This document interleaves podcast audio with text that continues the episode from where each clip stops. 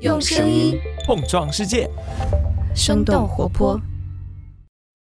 Hello，Hello，Hello，Hello，我是嘉勋。Hello，我是节目的监制蒙妮。对呢，在这美好的秋天里，我们终于迎来了说了好久的《跳进兔子洞》第一季的番外节目。那在这期节目中呢，我们其实想跟大家聊一聊制作这样一档节目的一些呃小小的挣扎和美好的愿景吧。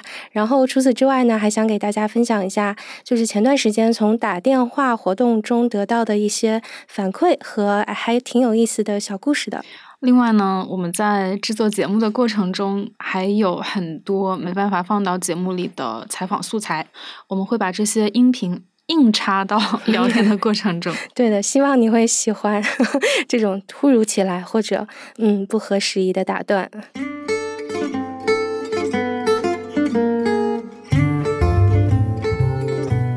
那么，呃，让我们先回到最开始吧。嘉勋能不能说一说为什么想要做《跳进兔子洞》这样一档节目？嗯，这也是很多听众问的呃问题。这其实是一个漫长又简单的故事。熟悉我的听众呢都知道，我之前是在财新，就是一个新闻媒体的音频团队工作嘛。然后我是去年八月加入了生动活泼，也是因为这样一个机构性质的转变吧，能让我有机会从这个幕后制作走到了麦克风的前面，变成了一个主播啊，声音主播啊，不是那个 直播间里的主播。然后，嗯、来到生动活泼之后呢，包括我以及我的老板，就是啊，我们的我的编辑徐涛老师，我们的目标还是比较一致的，就是说，呃，我能做一档就是属于自己的节目吧。然后做节目对我来说呢，其实呃并不难，是不是有点凡尔赛？没有啦，但是就是难在哪里呢？难在这个节目不仅要有就是我自己的品牌属性，还要符合生动活泼的内容调性，同时也能在整个的这个播客市场吧有一定的独特性和接受度吧。嗯感觉就是在说这个节目的整体策划非常难。嗯，是的，是的，对。虽然最后我们的整体定位就是它听起来呃有点俗啊，呃又有点那个就是简单，叫做新事物改变普通人的生活。但是我记得我们整个的策划大概前前后后花了能有两个月的时间。嗯，那我有点好奇，这个定位是经过了好几次修改吗？还是说一下子就直接确定了？up. 就是一下子决定了。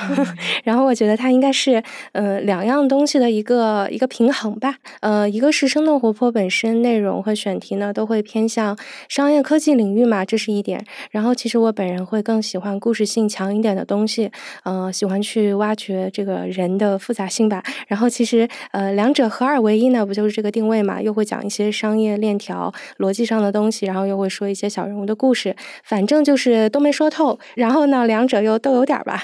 嗯，那说到这儿，我们的这个硬插环节就到了。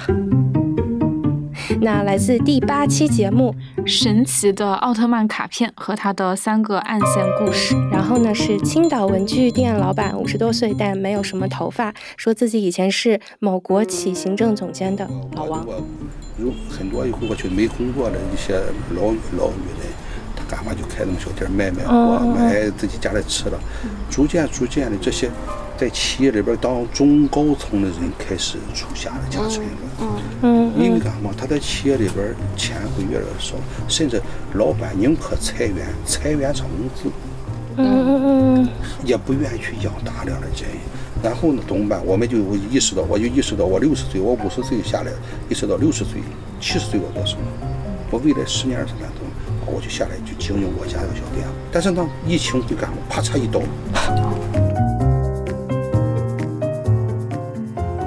那其实我感觉跳进兔子洞最大的一个特点之一，就是有非常多的采访。虽然我们只有八期的正片，但是我数了一下，我们至少采访了四十个人是有的。嗯，对，应该不止四十个人吧，因为我们还有好多是就是私下沟通的，就是有一些人他是不愿意在节目中露出声音的。然后我们就私下文字沟通过，对，所以说做大量的采访，然后尽量的保持客观，可以说是节目内容制作上的一个亮点，或者说是作为声音特稿的一个要素。那嘉勋是怎么看声音特稿这个形式的呢？因为好像反馈是有一些争议的。对的呢，对的呢，就是。有那个朋友问我，你为什么要用“声音特稿”这个词儿？其实说大实话，我觉得“声音特稿”呢，它就是更像是一个在做宣推的时候比较好用的词儿吧。就像那个，就是给这个节目给他穿上一件新衣服，而且还是大家没见过的新衣服，就会比较吸引人吧。然后另外一个，我们就想选一个新的概念的原因呢，是因为像什么声音纪录片啊，我们当时都觉得这个词儿已经被用烂了，而且这个词本身也是有意义的。然后呢，说到。反馈大家对声音特稿的反应还是没有那么积极吧？比如说有听众就会觉得啊，如果你是声音特稿，是不是应该有更多的这个作者或者主播个人的感受呀？嗯，还有的人说会觉得兔子洞的节目呢，它不像文字特稿那样有深度啊。我觉得这些反馈都是完全可以理解的吧。所以做到最后，我觉得可能跳进兔子洞，它就是一档。音频节目，哎，对对对，一档有增量，然后呢，尽量做到客观，也很好听的，然后有嘉勋个人风格的音频节目，嗯。那既然说到有增量的话，我觉得大家还有一个很好奇的问题，就是咱们的选题是怎么来的？是不是有一些标准或者选题库之类的？嗯嗯，还真没有选题库。对这个问题，其实呃也是另外一个听众朋友们问的最多的问题，就是我们从哪儿找这么多新鲜的事儿？其实，嗯，从这个媒体从业者的角度来看呢，找选题是日常工作中每天都在做的一件事情，尤其是那个那些跑商业科技口。记者，嗯，所以其实我们的选题，说实话就是疯狂的浏览各种媒体公众号上的报道，看看有没有什么新的趋势啊。但其实这个更像是为自己做一个背景和知识的储备吧。然后呢，找节目的选题，嗯。主要来源于作为一个普通人的好奇心吧。比如说电子烟那期，其实我就一直比较纳闷，就是这么多的电子烟小店，呃，真的都在赚钱吗？呃，就是我本来报的选题呢，是关于这个电子烟加盟店店主的故事的。就是我会好奇，就是他们这帮人因为这个行业的兴起而暴富，那随着政策监管的趋紧和市场的饱和，他们的命运会发生什么样的变化？就是这就是我原来的选题。不过把这个选题报上去之后呢？那就是我的编辑徐涛觉得不够有意思，他就他觉得就是没有什么太多新的东西，所以呢就。让我先找几个店主聊一聊，然后聊着聊着就发现了一个新的现象，就是很多店主都会说自己的店里这个压货很严重，然后门店周边的竞品很多，竞争也非常的激烈。那这个货卖不出去怎么办呢？然后有些店主就会说，那就在微信上卖呀，找下家散货呀。还有自己手里有一些老买烟的高中生的老客户，然后就把他们发展成了下家。然后这个点就让我们还挺吃惊的吧，所以就决定。从高中生卖家这个角度来讲电子烟这个故事，然后基本上我们每个选题都是差不多这样吧，就会先有一个大概的方向和主题，然后我会去找呃相关的人，先简单私下聊一聊，看看有没有什么有意思的角度和故事来切入。然后我们的目标就是一这个选题要适合声音这个形式来表达；二内容上呢是想给大家带来一些增量，就是想做一些还没有被挖掘出来的故事吧。然后三。是非常希望能给大家带来一些反思的。嗯，好的，那说到这里，硬插环节又来了。来自第七期节目《寻找直播间里的傻子》，在犹豫要不要继续做主播的主播小乐，他讲了一个关于直播间回收礼物的故事。就比如说吧，平台有一个玩家，他在背包里面充了一个一千块钱的礼物。但他充完这一千块钱礼物之后，他没有找到自己喜欢的主播，他又觉得把这一千块钱说出来也不是小钱，他随随便便送一个人，他有点不甘心。但是充出去的钱呢，又没有办法换成钱再回在自己的钱包里面。然后这个时候，他可能就会去找那种所谓的工会收礼物的人，他们可能会谈。比如说，你给我五百块钱，我把我背包里面这个一千块钱的礼物，你让我刷给哪个主播，我就刷给哪个主播，对吧？这样子至少他还能回五百块钱。这样的情况是很多的，平台有很多很多这样的人，甚至还有专门卖礼物的用户，就是他们来平台玩，就是不是一个纯粹玩家的心态在打赏主播，他们有时候就是玩一些游戏，玩到了一些，就是反到了一些大礼物，或者抽奖抽到一些大礼物。他们是不愿意直接送给某一个主播的，他们就会去卖礼物。哦，那既然说到榜一大哥这期节目，我个人还是想表达一下对这期节目的喜欢，因为我们的采访对象怡林老师其实分享了腰部大哥的情况，呃，在他分享之后，榜一大哥这个群体一下子就变得特别立体了。然后到头来，我自己的感受是，每个人都在寻找呃消解孤独的办法吧。而腰部大哥他的选择是挺有限的，所以他们找到了这个娱乐直播的这种方式。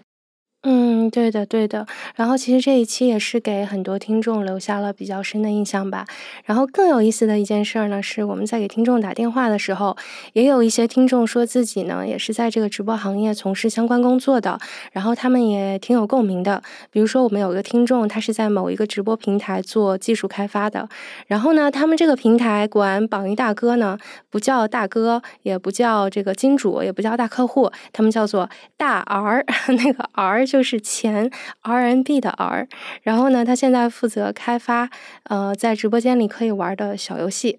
对，当时这个听众是说，他们发现直播间里的一些大哥跟喜欢玩小游戏的用户是有些重叠的。对对对，他刚刚就说到那个时候，我脑子里想的这帮人就应该是节目里说过的那些腰部大哥，因为他们有时间，空闲时间多嘛，而且也不是那种就是朝九晚五的工作，其实就需要一些不怎么需要脑子的这个小游戏来打发时间。对的，然后这个听众就说，已经在直播间里可以玩的游戏包括了，呃。开心农场就是偷菜的那个游戏，还有炸弹猫。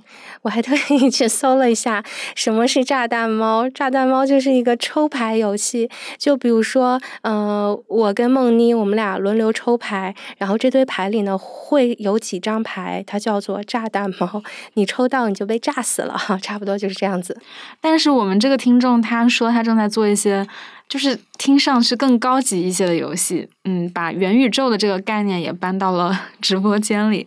比如说，大哥们可以一边看直播，一边进入一个虚拟空间，然后走到一个桌子边上可以开会呀，或者可以走到一个象棋边上开始下象棋呀。嗯，对，反正感觉这些直播平台可真是想方设法把那个大哥们榨干呀。然后，其实我们还有一个听众呢，他是之前在一个语音直播平台工作过。然后这个平台呢是针对的海外华人，嗯，他们的平台黑化还蛮有趣的。一个语音直播间会有一个主持人和几个陪陪啊，陪陪就是陪伴的那个陪啊。然后陪陪其实就是主播嘛。然后呢，主持人他会调节气氛，让大哥们这个刷个棒棒糖呀。然后陪陪就可以开麦来讲一句话，比如说大哥你好帅。我还记得你还问这个听众，就自己有没有做陪陪的潜质。对呀，因为我觉得就是完全不需要门槛，然后声音好听一点就 OK 了呀。OK，那说到这里，我们又到了这个硬插环节，来自第八期神奇的奥特曼卡片和他的三个暗线故事，你将听到我和一些小朋友的一些尬聊。最喜欢的人是谁？呃，不能说。为啥不能说？没有，就是没有，就是没有，还没有，还没有啊。卡通人物呢？呃，没有，也没有。嗯，行啊，谢谢你。你有没有小名啊？小名叫什么？呃，没有，没有。好呀，好呀。有不想说，有不想说，不想说啊。你悄悄告诉我。哦，不行。好吧，好吧，不行。世界上最喜欢的人是谁？最喜欢？嗯。你是说偶像之类的吗？偶像也可以啊。偶像，黄晨晨。黄晨晨就是一个唱歌的一个歌手，然后呢，他他唱了《女孩你为何踮脚尖》，然后呢还唱了《十只兔子》，唱了《小房间》，反正我知道一堆他的歌。你你你你给姐姐唱一个。女孩你为何踮脚尖？是否想看到小丑的笑脸？马戏的世界很善变，面具后表情你看不见。哦，我怎么觉得好耳熟啊？我也不知道。你什么星座的？嗯，摩羯座。摩羯座是周杰伦那个星座，周杰伦知道吧？不知道。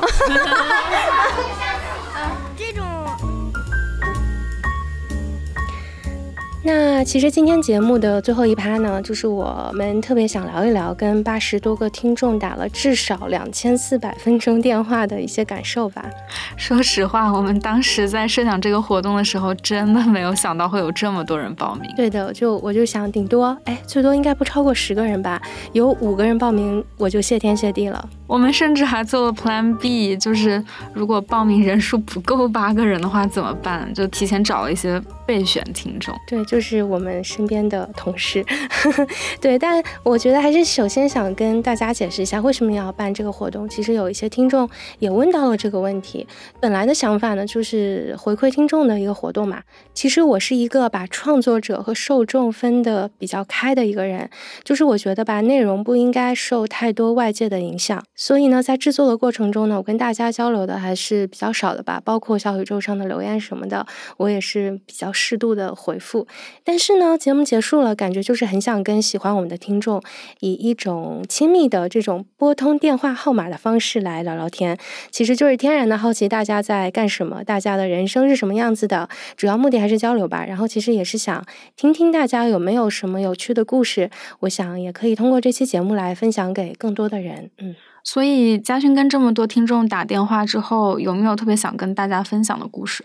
我觉得其实每个听众的故事还都挺有趣的吧。我就先讲一个吧，就是我们这边有一个听众呢，他现在是待业在家，然后呢可能会有一些他叫做。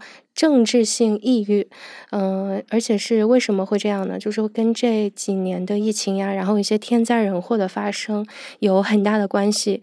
呃，我感觉他是一个非常有同理心的人，情感也是非常的丰富。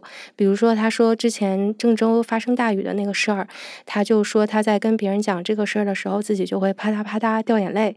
嗯，其实我不知道别人，但我自己感觉，如果说到这个政治性抑郁，我也有一点吧。你有吗？那肯定还是有。一点的，而且我觉得这个东西它是有点间歇性的，就是它会伴随着各种社会事件而起伏的。简单来说，就我会时不时的想，为什么这样的事情会被允许发生？这样的事情它会不会发生在我身上？我到底能做些什么来改变现状？我们这个大环境怎么了？反正就是一系列比较敏感的问题吧。然后我感觉呢，我们的这个听众他现在应该是处于一个自我疗伤和自我疗愈的过程吧，因为。我记得他说，就是他现在有更多的时间去做一些自己喜欢的事儿，对吧？对，他说在做一些之前没有机会做的自己想做的事情。嗯嗯，对。然后我觉得，其实很多人都需要这个自我疗伤、自我疗愈的这个东西，但呢，这个社会就是跑得太快了，很多人也没有时间去思考。甚至会觉得思考了又有什么用呢？然后其实梦妮也跟着我一起打了一些电话，有没有让你觉得印象比较深刻的经历啊？哦，我有一个很喜欢的听众故事，就是有一个听众，他跟我们分享说，因为小时候玩精灵宝可梦，然后现在成为了一个自然教育工作者，平时就会上山下海去拍摄各种生物。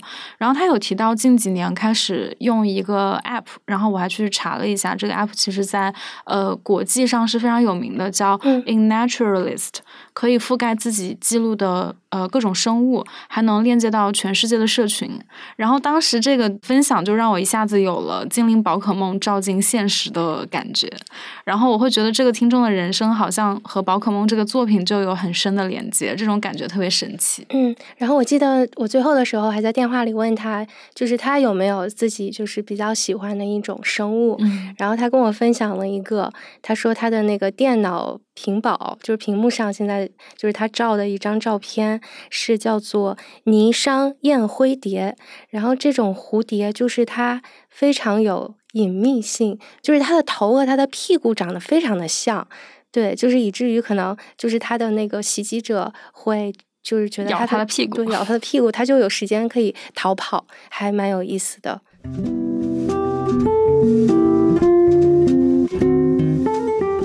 其实我觉得我们每一个听众都是非常可爱又非常真诚的人，然后大家做的事情也是各种各样的，就是给我打开了很多新的世界吧。比如说我们有那个搞学术的，有哈佛营养学的博士后，现在在新加坡；然后有研究光伏材料的博士后，他因现在在帝国理工；然后想还有呃用想用人机交互技术帮助大厂员工减少久坐的博士；然后有研究脑肿瘤的博士。都是一些我非常不熟悉的领域。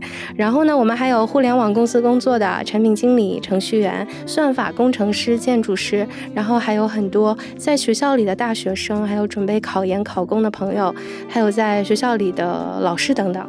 然后我发现跟大家聊天的话题其实挺有共性的，比如说很多听众提到了咖啡这个关键词，就大家都很喜欢喝咖啡、研究咖啡、找一些小众的咖啡店，还有一些人从别的行业转行去做咖啡师或者开了几个咖啡店。嗯，就大家的爱好其实还挺相似的。然后还有一个提的比较多的话题就是高等教育、高考、考研。然后我记得就是提到高考的话，有一个听众他给我们打电话的时候就直接哭了。对的，对的，我当时听他哭，我自己那个鼻子也一酸，因为我是属于那种别人哭我也想哭的那种人。然后其实这个弟弟还经历了挺多的吧，反正就是他第一次高考失利之后复读了一年。那复读的时候他的成绩一直很好，在班级里排那种前三名的那种。但是结果第二次高考的时候呢，最后的分数也不是很理想吧。然后我就听他跟我讲读高四的那段经历，说什么自己每天刷题刷到死啊，然后还有一些来自家里的压力啊等等，嗯，还觉得挺心疼的吧。然后呢，嗯，虽然他就是经历了一些。嗯，年轻的呃人生中的波折，但是他说现在会在迷茫里面找到一些坚定的感觉。他自己也明白了，这个高考不是唯一的出路。嗯，anyway，我就希望他可以开心起来吧。就像我跟他说的，一切刚刚开始而已，就过去就让他翻篇儿吧。我们其实还有一个听众呢，其实跟他的情况也有点相似吧。然后这个听众也是高考复读了一年，然后呢第二次考的也不是很理想。后来他大学毕业之后呢，准备考研，因为跨专业没考上。然后后来呢，工作又遇到了疫情，疫情结束后呢，他自己就被直接裁员了。然后他现在又开始准备考研了。然后我最后就跟他说。嗯，就我我没有祝他什么考研上岸成功啊，我就跟他说自己做的决定不后悔就好。嗯，那如果要总结一下这次跟。八十多个听众打电话的整体感觉，你会怎么总结？其实因为之前我也没搞过 这样的活动，就是能和八十多个鲜活又真实的人聊天，呃，我会觉得，哎呀，世界还是很美好的。然后呢，人还是永远复杂的。然后作为社恐的我，会突然觉得自己的这个日常社交能力有所提升。尤其是当我给听众打电话通了之后，会发生这样一种场景啊，就是我会问，哎，你好，你是叉叉。叉吗？我是嘉勋，然后对方就会回我，嗯，你说，然后我就得再解释一句，嗯，我是跳进兔子洞的嘉勋呀，然后对方继续说，嗯，你说，然后我就得开始化解尴尬，然后尝试聊天。好啦，那最后就谢谢所有给我们留下电话号码的你们和更多呃听过跳进兔子洞的你们，谢谢大家，谢谢大家。OK，那最后呢，嗯，我想通过一种还比较特殊的方式来结束我们这一期的节目，就是大合唱版的跳进兔子洞的 slogan。那声音来自我们可爱又美丽的听众们。由生动活泼出品，这里是声音特稿节目，是声音特稿节目。跳进兔子洞，跳进兔子洞，一起去看看新的事物。正在将我们带向哪里？正在带我们去向哪里？嗯，也行。我是推推，我是晶晶，我是我是李珍珠，我是悬崖，大恒。好，我是 Z，我是已知梨，我是小熊，我是心我是小圆，是假设，我是阿兔，我是包包菜，我是佩西，啊，我是雨欣，我是 Benny，我是阿胖。